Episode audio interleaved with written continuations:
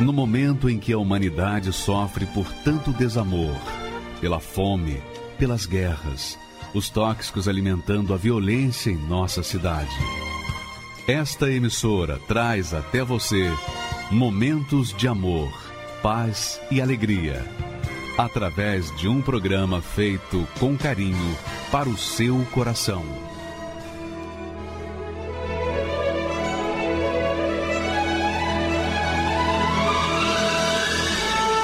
E agora, com você, a Palavra Amiga do Bispo Macedo.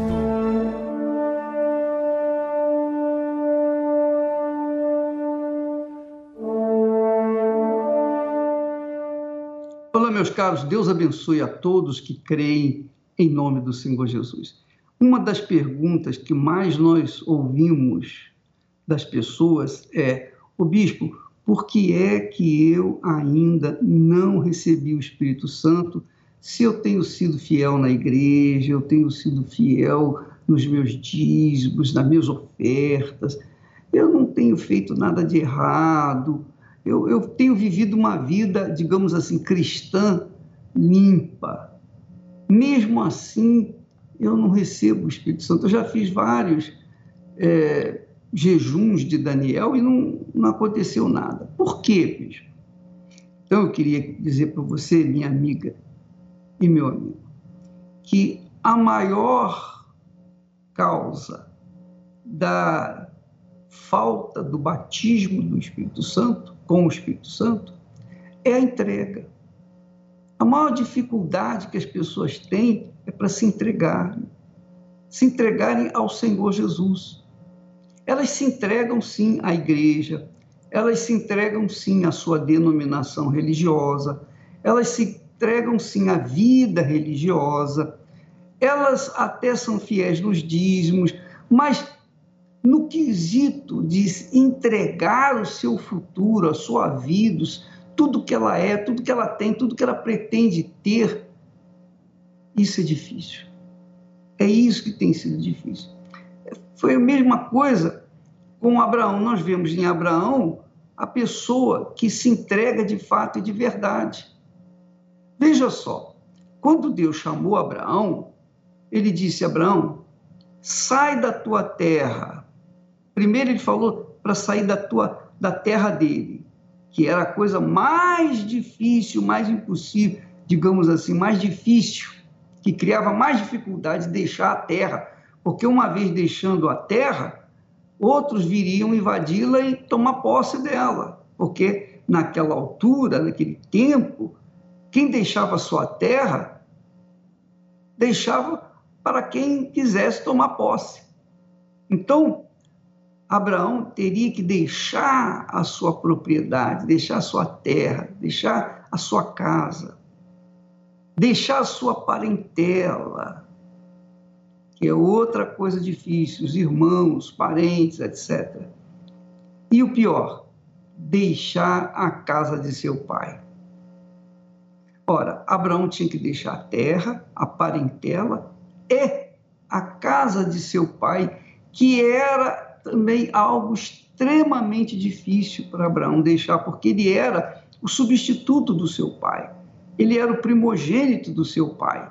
E deixar a sua terra deixar a parentela, deixar a casa de seus pais, de, significava dizer: olha, eu abdico da minha primogenitura, eu abdico da autoridade que eu tenho de, de conduzir a casa de meu pai, a clã da que meu pai me confiou, para seguir para onde Deus mandar. Ora, Abraão, então, naquele momento, amiga e amigo, Abraão casou com Deus. Quando ele resolveu obedecer, deixar a sua terra, deixar a sua parentela, deixar a casa de seu pai, ele estava dizendo: Meu Deus, eu te aceito como meu Senhor. Eu me entrego. Eu entrego o meu futuro. Eu entrego a minha vida. Eu entrego tudo que eu sou, tudo que eu tenho, tudo que eu pretendo ter. Eu me coloco 100% nas tuas mãos, na dependência de ti, porque isso se chama fé. Fé não é sentimento. Fé é uma atitude. Fé é uma prática. Quando a pessoa tem fé, ela abre mão da sua própria vida, de depender dos outros e de si mesma, para depender exclusivamente de Deus. Isso é que é entrega. Se você não, não fez isso ainda, é claro que você não vai receber o Espírito Santo. Veja só, quando você casou, você que já casou, você sabe, quando nós nos casamos, a primeira coisa que nós deixamos é a casa do nosso pai. É ou não é? Nós saímos de casa, deixamos o nosso lar, quer dizer, a nossa terra, no caso de Abraão, deixamos a nossa casa deixamos os nossos irmãos, a parentela, deixamos nosso pai, os nossos pais, não é verdade? Deixamos de servi-los. Quando eu era solteiro, eu servia a minha mãe e o meu pai. Eu os servia. Mas quando eu decidi casar com Esther, então eu deixei a minha casa, a casa dos meus pais, eu deixei a minha parentela, eu deixei até o meu pai, minha mãe. Deixei de servi-los e passei a viver em função da Esther, quer dizer, servindo-a. A minha vida começou a viver em função dela, quer dizer, eu passei a servi-la. Eu casei com ela. Mas para casar com ela, eu tinha que deixar tudo para trás. Eu tinha que deixar toda a minha vida, todos os meus projetos pessoais, meus sonhos pessoais, tudo eu tinha que deixar para trás para me unir com ela. E vice-versa. Quando ela se quando ela decidiu também se casar comigo, ela deixou a casa do seu pai, deixou os seus irmãos, deixou os seus pais para servir a mim. Até então ela servia aos seus pais, aos seus irmãos, à sua casa. Mas quando ela se casou comigo, então ela deixou de servir aos seus entes queridos para servir a mim. Então, esse é o casamento. Isso é que significa casamento. Casamento, você abre mão da sua vida de solteira, sua vida boa de solteira, de, de uma vida sem responsabilidade, não é? Para viver em função da outra, com a responsabilidade por outra pessoa. Quer dizer, você deixa de servir a, aos seus parentes, amigos, deixa de servir a, a, a sua casa para servir aquela pessoa com quem você casa. Ora, essa foi a proposta de Deus para Abraão. Ele disse: sai da tua terra, da tua parentela e da casa de teu pai para a terra que eu te mostrarei. Por que, que ele não disse assim? Sai da tua terra, Abraão, da tua parentela, da casa de teu pai, e vai para a terra de Canaã. Não, ele não falou isso. Vai para a terra que eu te mostrarei. Então, ele só iria mostrar a terra e só só iria dar a direção para a terra que, que Abraão deveria seguir depois que Abraão arrumasse as trouxas, pegasse as suas coisas e tomasse a decisão mesmo de sair, sair da sua terra, deixar sua parentela e a casa de seus pais. Foi aí, a partir daí, que então Deus mostrou a terra que ele iria. Você vai para a terra de Canaã. E aí fez as promessas fez sete promessas para Abraão. Sete promessas que representam a totalidade de Deus, que representam a perfeição de Deus, que Deus ia fazer dele a própria bênção. Mas para isso ele tinha que sair, ele tinha que deixar a terra dele. E a mesma coisa acontece com as pessoas que querem receber o Espírito Santo. Se você quer receber o Espírito Santo e não recebeu ainda, é porque você não saiu da sua terra, você não saiu da casa de seus pais, ainda não saiu da sua parentela. Você talvez esteja agarrado a alguma coisa sua, agarrado a joias, agarrado a dinheiro, agarrado à sua reputação, agarrado à sua profissão, agarrado ao seu trabalho. Então é difícil Deus vir ocupar a sua vida se você tem amarrado na sua vida coisas que ele não quer. Então é preciso entender isso. Você que está me assistindo nesse momento e que por acaso está vivendo esse, esse drama, há quantos anos você vem tentando buscar, tentando receber o Espírito Santo e não recebeu? E você às vezes sai frustrada da igreja, você fica desanimada, puxa, eu já fiz tanto. Mas olha, minha amiga, meu amigo, nós encontramos lá no livro de Jeremias um texto profundo, um texto, um apelo de Deus para com o seu povo que provavelmente vai servir para você aí agora. Olha só o que, que Deus fala para o seu povo. Se voltares, ó Israel, diz o Senhor, olha só que maravilha. Como Deus fala com tanta meiguice, com tanto carinho, com tanto amor, com tanta ternura. Olha só essa, nessas palavras a grandeza da misericórdia de Deus. Se voltares, ó Israel, se voltares, se voltares, volta para mim. volta para mim.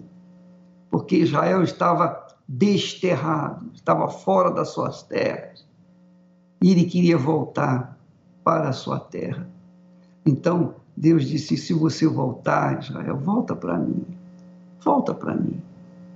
E se tirares as tuas abominações diante de mim, quer dizer, se tirares os teus pecados, as tuas iniquidades de diante de mim, não andarás mais vagueando, perdido, desorientado.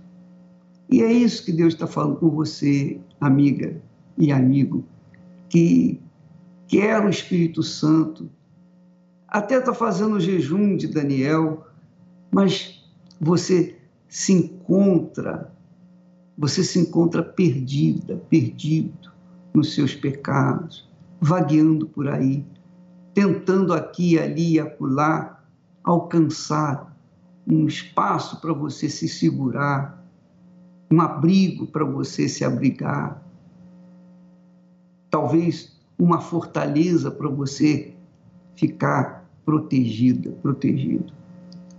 Você está vagueando. Tá? Você vai aqui, ali, lá, vai na, nas baladas, vai lá na, na, no samba, vai na boate, vai em tal lugar, vai ali, vai acolá, passeia, roda por aí, em busca daquela satisfação, em busca daquele prazer da alma, porque a sua alma está angustiada, a sua alma tem sofrido horrores, a sua alma vem gemendo, gemendo. Então você vai para as baladas e mergulha na bebida, no álcool ou nas drogas, para tentar acalentar a sua alma, mas ela não aceita isso, a sua alma fica ainda mais triste, mais angustiada. E você só observa isso quando você chega à sua casa, coloca a cabeça no travesseiro e começa a pensar. Então vem aqueles pensamentos, puxa vida, eu hoje bebi tanto, eu usei tantas drogas, eu fiz isso, eu fiz aquilo, eu fiz programas, eu fiz, enfim. Mas olha aí, agora eu estou aqui deitado nesse travesseiro, só ele e eu sabemos o que se passa comigo. E amanhã, o que, que vai ser amanhã? Você já fica pensando, amanhã vai ser a mesma coisa, e depois da manhã a mesma coisa. Aonde vai dar a minha vida? Aonde eu vou eu vou encontrar esse abrigo seguro para a minha alma? Minha amiga, meu amigo, o Senhor Jesus, na pessoa do Espírito Santo, coloca aí, troca Israel, ó Israel, por Maria, João, Joana. Se voltares, ó Maria, se voltares, ó João, se voltares, ó Antônio, diz o Senhor, volta para mim. Volta para mim. É claro que para voltar para Deus a gente tem que deixar os pecados, deixar as iniquidades, deixar a vida devassa que tem vivido. Você tem que deixar de ser escrava, escravo do pecado. Você tem que deixar de servir ao pecado, deixar de servir o que não presta. Aí Deus vai te aceitar como Senhor, como Pai, e vai cuidar de você, vai tratar de você. Ele vai então encher o seu ser do espírito dele e a sua alma ficará em paz. A sua alma será feliz, você será feliz, você será a própria bênção. É a proposta que Deus fez a Abraão e Abraão aceitou. E porque Abraão aceitou, olha só o que, que aconteceu com a vida de Abraão. Foi uma vida de sucesso, teve lutas, conflitos, problemas, mas ele sempre saiu vitorioso porque Deus era com ele. Deus se fez presente na vida dele. Ele se casou com Deus, ele se aliou com Deus, ele fez um pacto com Deus. Sua vida não era mais dele. A partir do momento em que ele aceitou esse pacto, ele começou a viver a vida intensamente. E é isso que Deus propõe para você, minha amiga. Olha só o caso dessa professora universitária. Você vai ver o testemunho dela e com certeza você vai aprender, aprender com ela, aprender com o sofrimento dela, o caminho, o caminho para chegar até a plenitude do Espírito Santo. Vamos assisti-lo, por favor. Meu nome é Ellen, eu tenho 36 anos, sou professora, sou formada em contabilidade, tenho um mestrado na parte de competição e tenho um doutorado na parte de cocriação de valor, também na parte de relacionamentos interorganizacionais. Eu realmente conheci a tal da paixão, né, que as pessoas costumam falar, e eu tive um namorado que ele foi assassinado e assassinado bruscamente, então ninguém espera por isso. E naquele momento, claro que teve um choque. Ninguém recebe uma notícia como essa e tá tranquilo. Só que a consequência disso foi, eu fiz como se fosse uma trava, sabe quando você fecha? Não quero mais relacionamento. Então, mesmo que eu é, iniciasse um relacionamento, o nível de clareza era muito grande. Era, olha, não goste de mim, porque definitivamente eu não vou seguir com isso para uma vida, um casamento ou algo do gênero. Até que eu conheci o meu marido, que é o Paulo, que na realidade ele já era mais maduro, então ele já tinha uma visão diferente e ele acabou trabalhando esse lado, né? Que era ele, ele entendeu a minha liberdade. Então veja só, é, eu comecei um relacionamento onde eu não queria casar, eu não queria colocar aliança porque eu achava que bacana, né? Não queria pôr aliança porque eu achava desnecessário. É, não queria seguir uma vida a dois, não queria depender de ninguém, não queria casar na igreja, ou seja, o que é um casamento efetivo eu não queria. Não havia vínculo nenhum que pudesse nos prender. O vínculo era ou ama ou nada te obriga a estar junto com essa pessoa.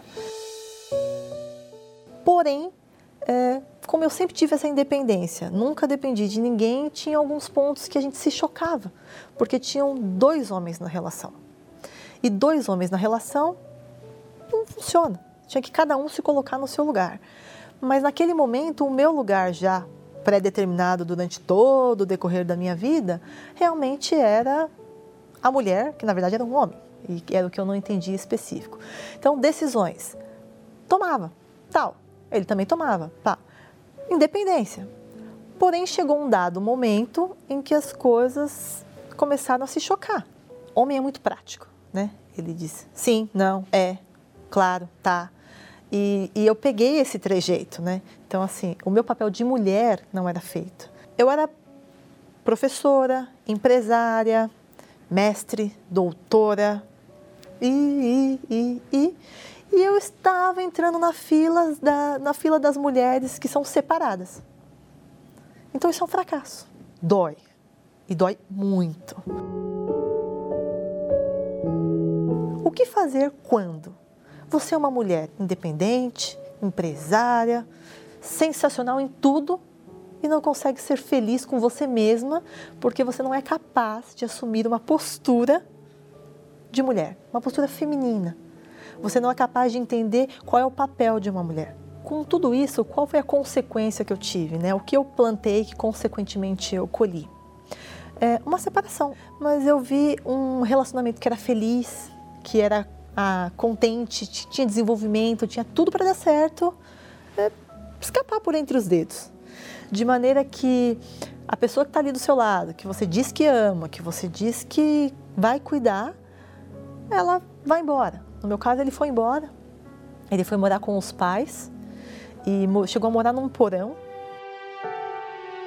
Com essa decisão do término do casamento, eu fiz uma ligação para avisar minha irmã, né? Sempre fui muito próxima dela, uma irmã mãe.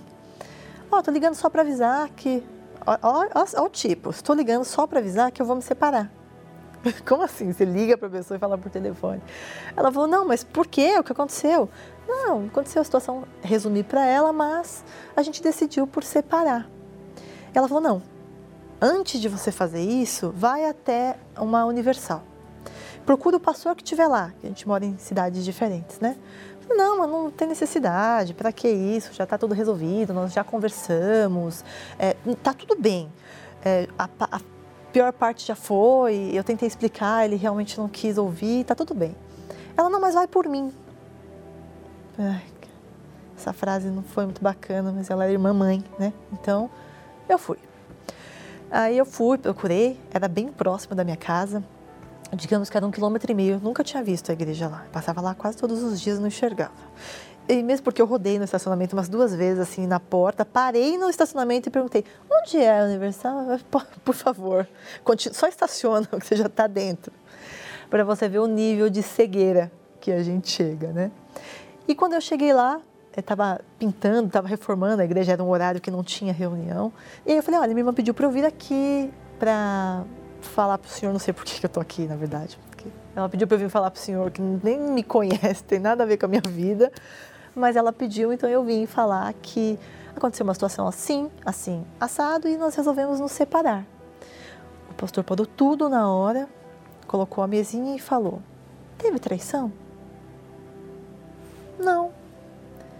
Olha, senhora, então não tem separação. Aí ele abriu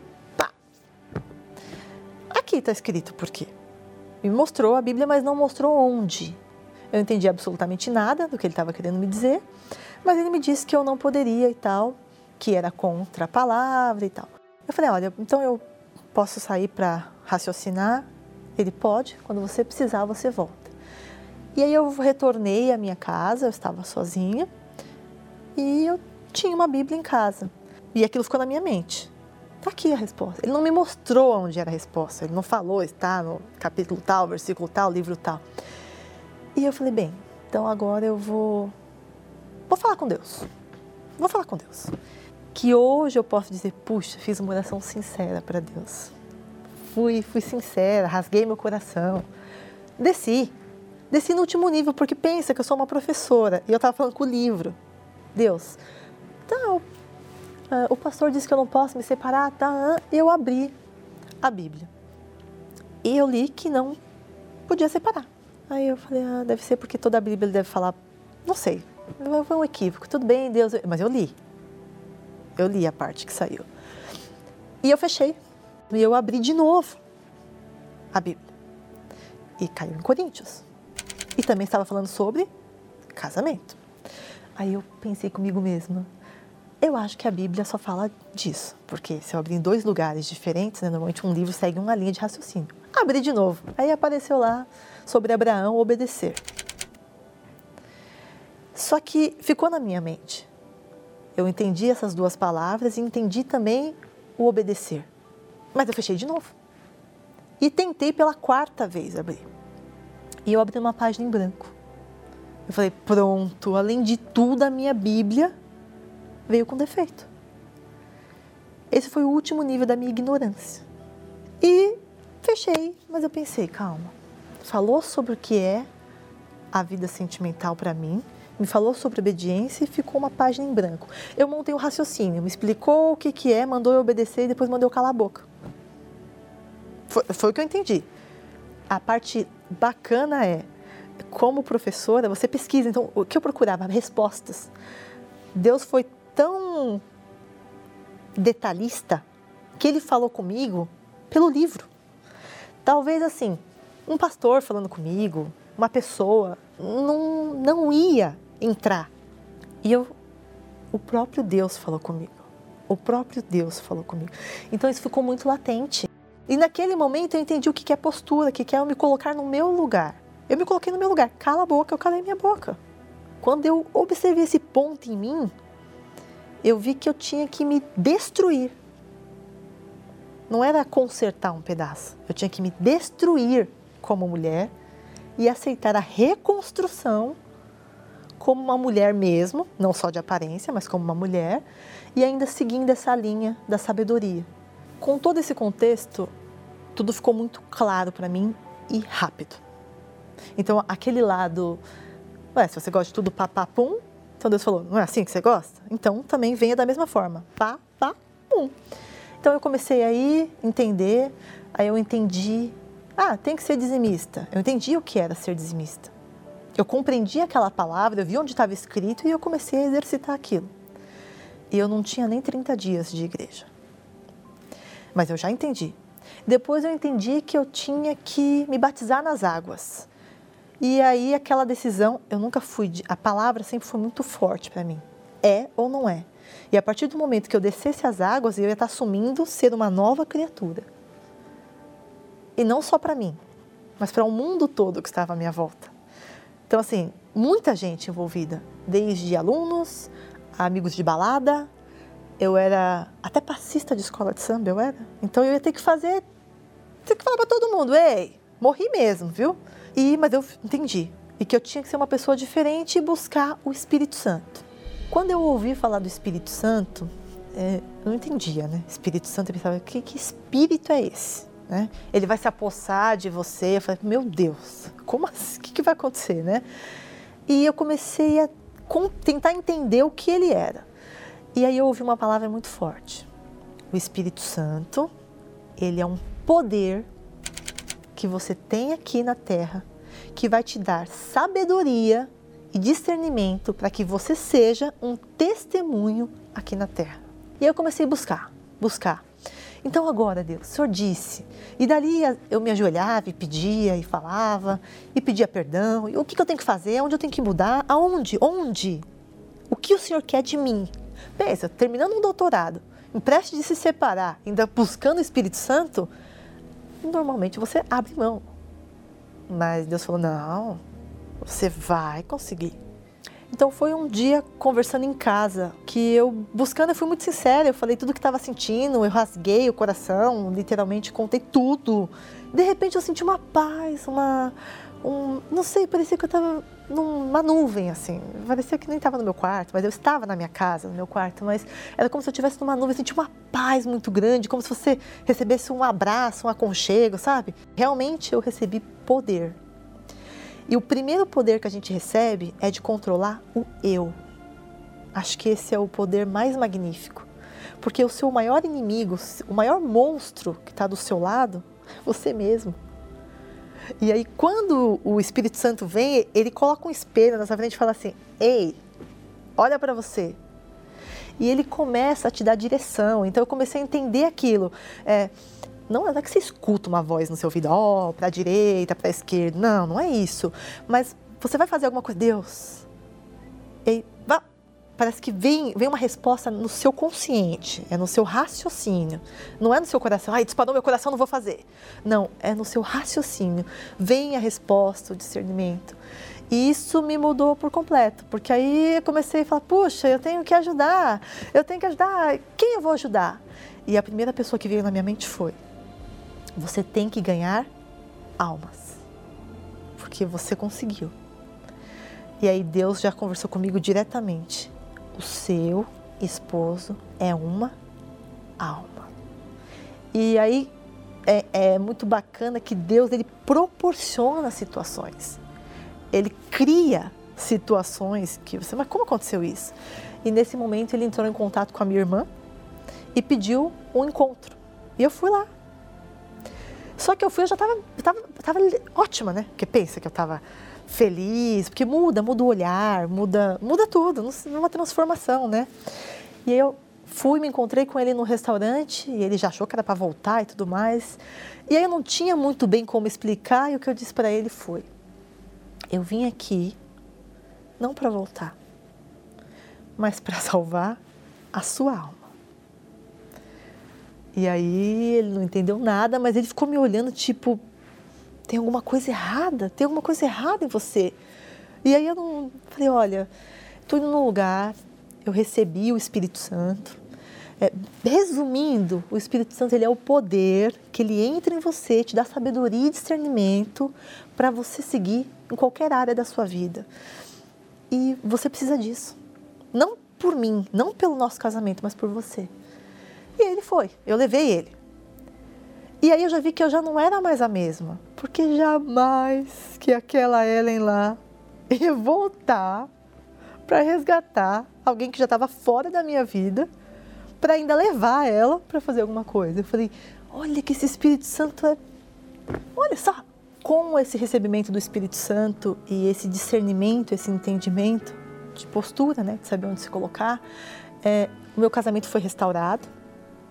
É, eu pedi um homem de Deus e Deus me deu um homem de Deus, o meu marido. Então ele fez algo mais, ele não me deu um outro, ele transformou o meu esposo. Então hoje nós temos uma família abençoada e eu tenho, né, mestrado, doutorado, sou professora, e tem a questão de empresa, todo esse processo, tudo. Quanta gente luta para ter tudo isso? Mas tudo isso não é nada, absolutamente nada comparado ao poder que o Espírito Santo te dá. É, nenhuma faculdade, em nenhum doutorado, nenhum nada. Você pode ser um PhD em qualquer coisa, mas se você não tiver o poder do Espírito Santo, você não é nada, porque aquilo são palavras, são literaturas. E o Espírito Santo ele não traz literatura, ele traz vida.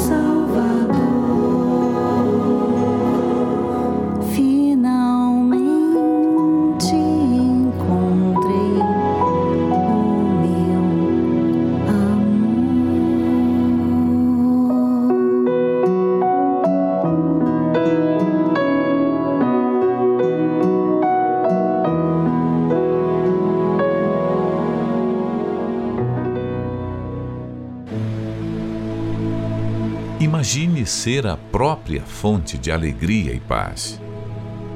E não precisar mais correr de um lado para o outro em busca de um prazer momentâneo. Isso acontece com aquele que recebe o Espírito Santo. Quem beber deste poço sentirá sede novamente. Mas a pessoa que beber da água que eu lhe der, nunca mais terá sede.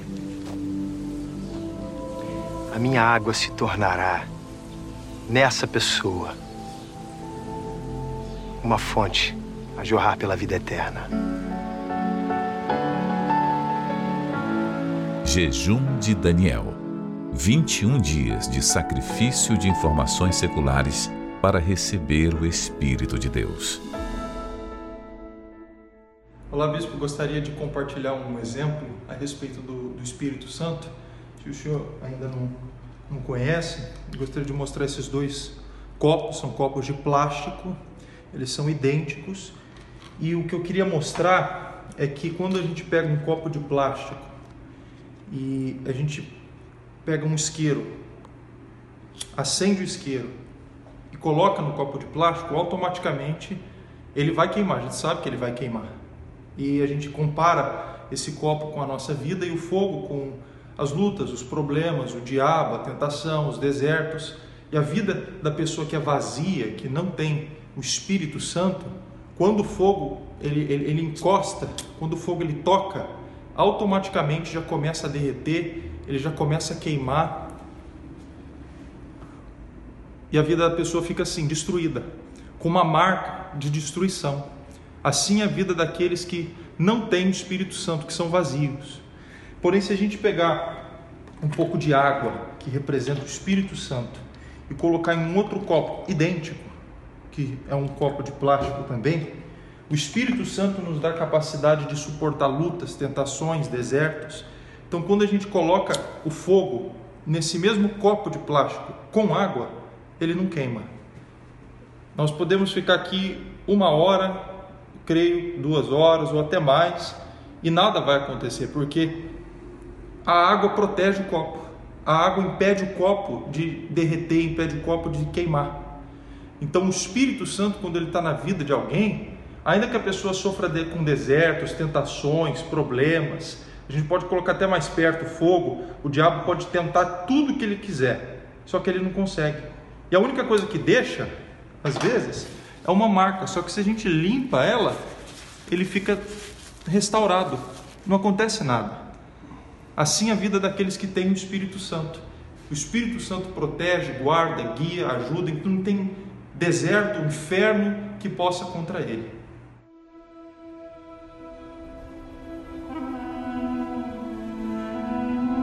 O interior de uma pessoa sem o Espírito Santo é como um deserto, árido, inóspito e sem vida. Contudo, há esperança para você que tem sido esse deserto. O mesmo que Deus faz com o Negueb. Ao sul de Israel, o Negueb é uma região desértica conhecida pela sua sequidão. Mas quando chegam as chuvas serôdias as montanhas se enchem de águas e, transbordando, formam as torrentes que descem os montes e vão em direção ao Negueb.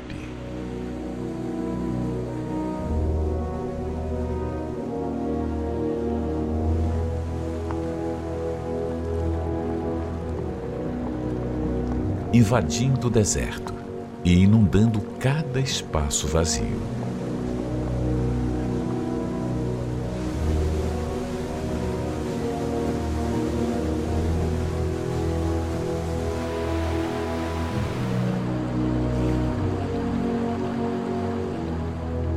Transformando o que era seco num jardim com as mais belas flores.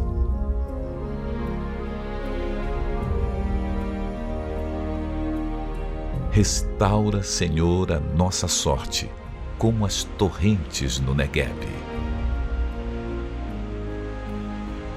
Agora imagine esse rio transbordando em seu interior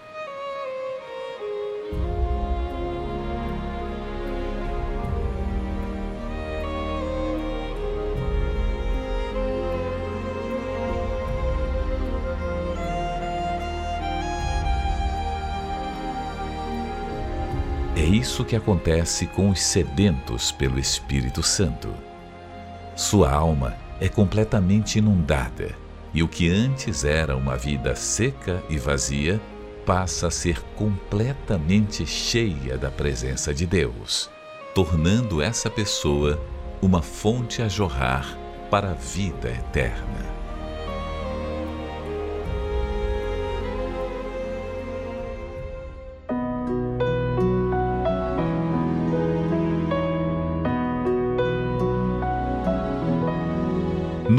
Inteiro, milhões de pessoas estão se preparando para este dia. O dia da sua aliança com Deus. Regozijemo-nos e alegremo-nos e demos-lhe glória, porque vindas são as bodas do Cordeiro e já sua esposa se aprontou. No último dia do jejum de Daniel, a festa das bodas do Cordeiro. Um dia único para os que irão firmar um compromisso eterno com o Senhor Jesus e que têm sede de conhecê-lo pessoalmente. Para este dia, prepare a sua melhor roupa, seja nova ou que já tenha. Também adquira uma aliança, de acordo com as suas posses, ou a mesma do seu casamento. Esta será colocada no seu dedo após receber o batismo com o Espírito Santo selando a sua aliança com o Senhor Jesus. A festa das bodas do Cordeiro, o dia da sua aliança com Deus. Domingo, 23 de agosto, no Templo de Salomão e em todas as igrejas universal do Reino de Deus. A gente pode dar o melhor para você, mas se você não der o melhor de si, e mesmo que esse melhor seu seja uma vida irrisória, uma vida insignificante, uma vida miserável, mesquinha, uma vida medíocre. Deus quer a sua vida como você é, minha amiga, meu amigo. Deus quer você. Deus quer você mais do que você possa imaginar. Ele quer mais habitar em você do que você possa entender. Mas você tem que se entregar para ele poder te receber, para ele poder vir sobre você. É o casamento. É um casamento. Se, ele se entrega, mas você não se entrega, não há casamento. Então tem que haver uma entrega da sua parte para que ele possa se entregar para você. Vamos assistir mais um testemunho magnífico sobre fake news, essas notícias falsas que costumam rolar por aí a respeito da Igreja Universal. Vamos assistir. Meu nome é Rodrigo, tenho 39 anos, sou consultor de benefícios. Eu sempre ouvi dizer da Igreja Universal, do Bispo Macedo, mas uma, um jeito de falar é agressivo, né? A gente não ouvia as coisas boas, sempre coisas ruins. Sempre que ele era ladrão, que a igreja roubava, que você ia lá para dar dinheiro. Então, lá no, no, no estádio, né, que ele fez um grande evento, e a mídia mostrando ele carregando sacolas, né? E falou, olha lá, aquilo é dinheiro, né? E no, helicóptero, enfim, e olha lá, ele indo embora com dinheiro e as, e as pessoas, as mães, pais com crianças, tudo lá, indo embora, com, de condução, sem um real no bolso, às vezes até a pé. E eu achava que não, eu sou inteligente, eu, eu não sou igual aquelas pessoas, então eu falava, não, tá certo, né? Realmente é, a igreja não é o meu o lugar para eu frequentar. Eu, eu era perturbado, né? Eu ouvia, tinha perturbações, ouvia vozes, vultos, via vultos, tinha insônia, é, tinha uma vida é, que não ia para frente, né? Eu sempre tive conflitos de falar com as pessoas, assim, na questão de expor as minhas ideias, o que, que eu sentia.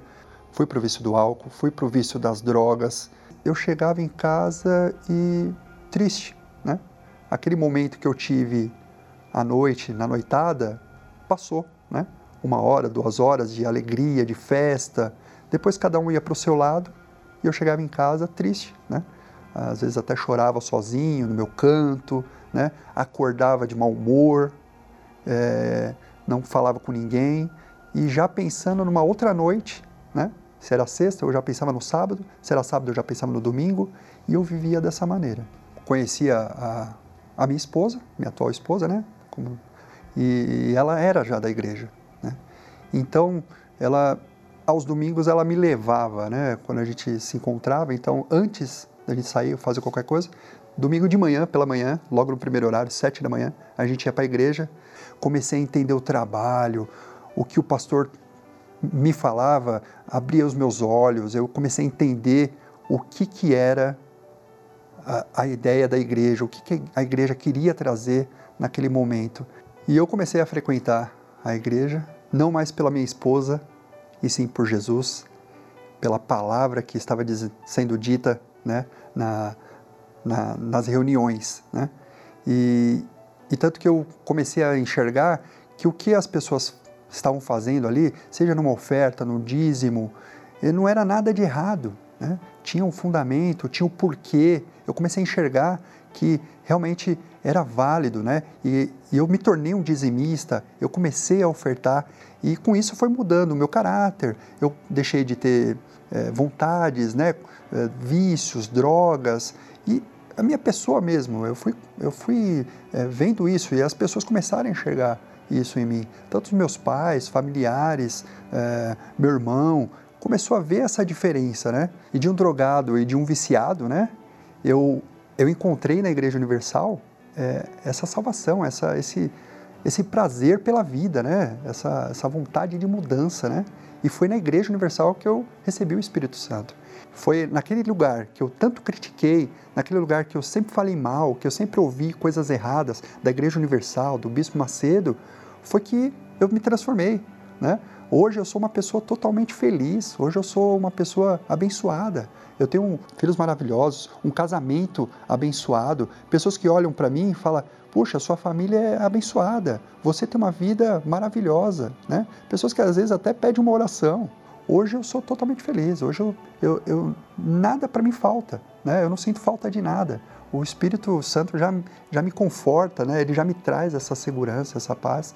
Peço para que essas pessoas que hoje estão é, falando mal, é, criticando, pais que estão educando os filhos de uma forma errada, né? De uma forma é, falando mal, que venha, venha para ver que realmente faz sentido, é muda, traz mudança e eu sou a própria próprio testemunho, né? Pessoas que me conhecem, tanto familiares quanto pessoas que já me viram na época, amigos meus que me conheciam na época, hoje me vê e fala, cara, você é totalmente mudado e eh, o seu semblante, o seu jeito de falar, me dá mais certeza ainda para continuar nesse caminho que é uh, Jesus e, e, o que eu faço hoje, né?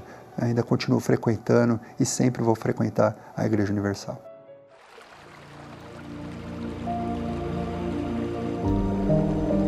Jesus disse: Se alguém tem sede, Você que tem tido sede de conhecer pessoalmente o Senhor Jesus, então você é convidado a participar do jejum de Daniel. Pois ele prometeu: Se alguém tem sede, venha a mim e beba. Ele quer se revelar para você que conhece a história dele, mas ainda não o conheceu pessoalmente. Deus abençoe e até lá em nome de Jesus. Elevo os meus olhos para os montes, de onde me virá o socorro. Meu socorro vem do meu Senhor, que criou os céus e a terra. Não deixará que o teu pé vacile. O Senhor é quem te guarda.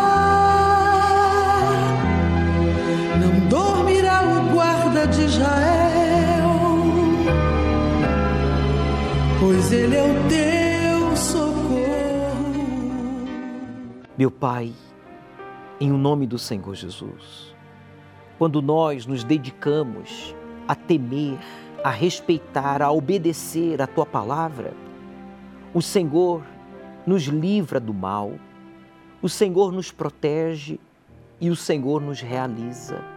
como está escrito aqui, que o Senhor nos desvia de tudo aquilo que produz destruição, dor, vergonha e humilhação. Há pessoas que agora estão sofrendo porque desobedeceram, se desviaram da tua palavra, fizeram escolhas erradas, se envolveram com pessoas indevidas, alimentaram pensamentos negativos, nutriram sentimentos egoístas e agora está no fundo do poço, oprimido, doente, viciado, solitária, desesperado. Mas a tua palavra é verdadeira, a tua palavra é viva. E agora o Senhor vai dar um sinal para ela, para ele, para esta pessoa que está desempregada, passando necessidade, passando fome, nem para o básico ele tem. Nesta pandemia, esta pessoa perdeu clientes, trabalho, negócios, oportunidades e agora está na dependência do governo, da família, de vizinhos, da igreja.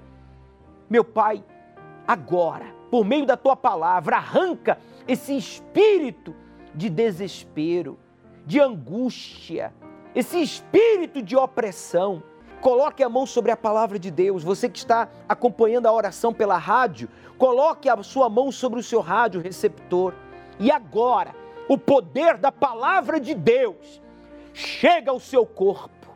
E essa dor, esse sangramento, esse tumor desaparece agora seja o problema que for, diga saia do meu corpo enfermidade.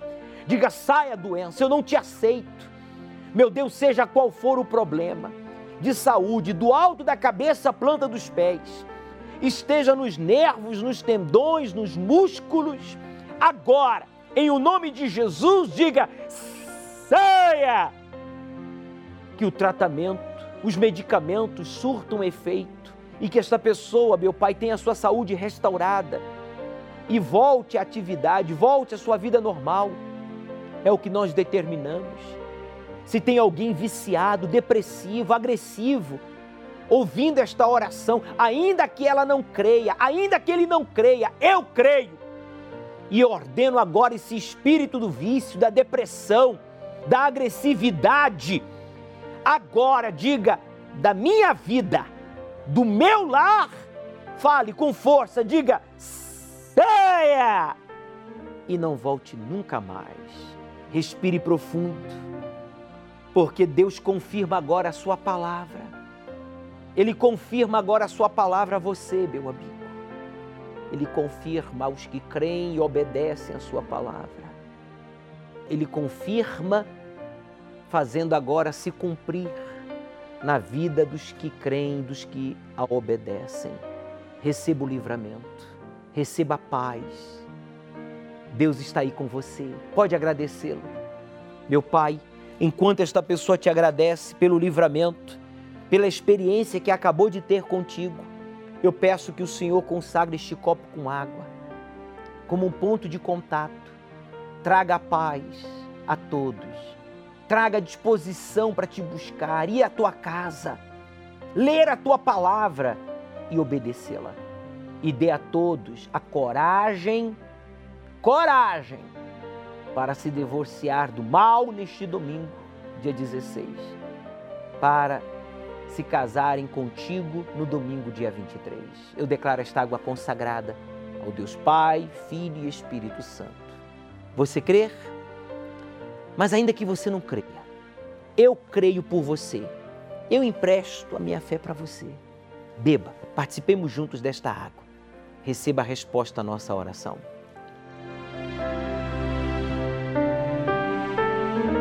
Receba agora o abraço do Espírito Santo. Ó oh, meu Pai, abrace a todos que estão neste jejum de Daniel.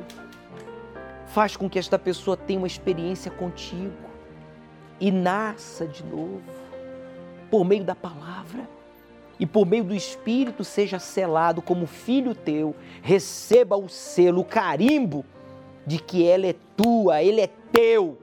E quem é de Deus o diabo não toca. Praga, inveja, maldição, urucubaca, maldição hereditária, rituais, simpatias, magia, nada pode tocar naqueles que têm a luz da vida o Espírito Santo.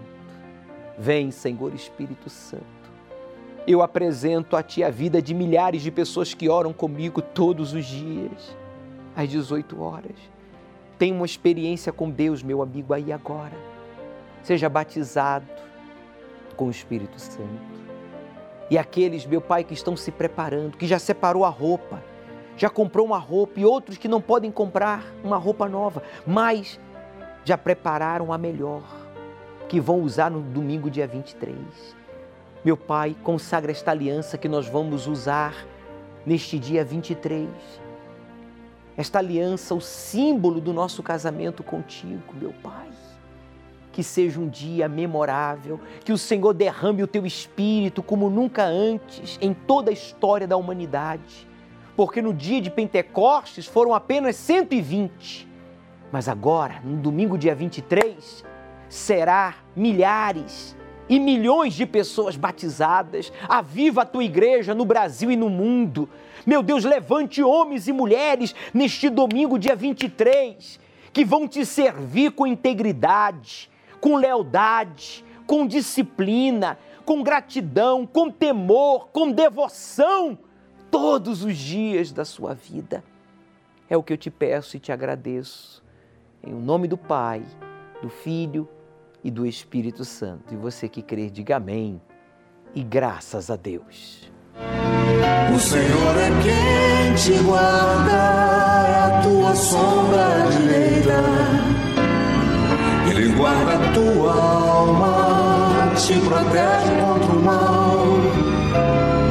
Ele guarda a tua entrada e a tua saída desde agora e para sempre. Domingo agora vai ser o domingo do divórcio com o mal, para que você possa se casar com Deus no domingo, dia 23. Não esqueça, Deus começará a parte dele quando você terminar a sua. O Senhor é quem te guarda, é a tua sombra direita, Ele guarda a tua alma te protege contra o mal. Guarda a tua entrada e a tua saída, desde agora e para sempre.